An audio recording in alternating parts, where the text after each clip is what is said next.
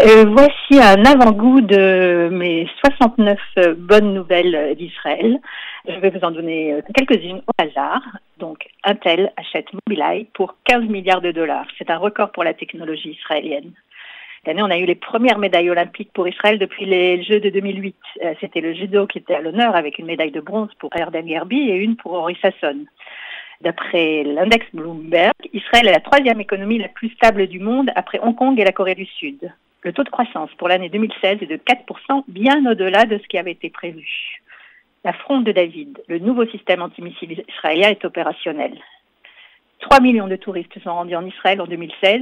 C'est une augmentation de 3,6% par rapport à 2015. Et la tendance s'accentue puisqu'en avril, ça a été le mois avec le plus de touristes depuis la naissance de l'État d'Israël.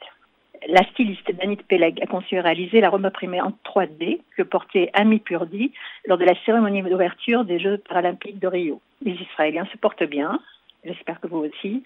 Neuvième place pour Israël dans l'indice mondial de la santé. Deep Purple, Elton John, Simply Red, Sia, Santana, Queen and Adam Lambert, Ricky Martin, Matish Chaou ont donné des concerts en Israël et l'avenir s'annonce très riche.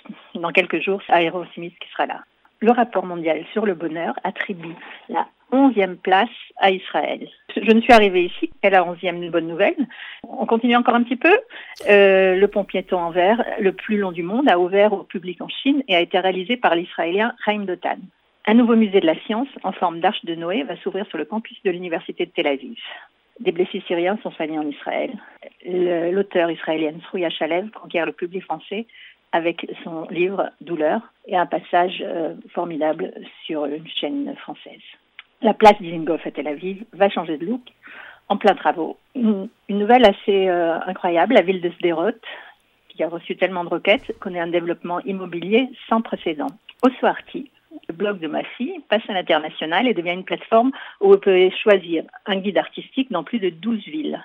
Et d'ailleurs, euh, Sarah est actuellement à la Biennale de Venise, où Gal Weinstein, c'est aussi une, bonne nouvelle, anime le pavillon israélien de la Biennale. Bon, ce n'est que 20, 20, bonnes nouvelles là. Il y en a encore euh, donc 49. Euh, Vous pouvez les retrouver sur mon blog kefisrael.com.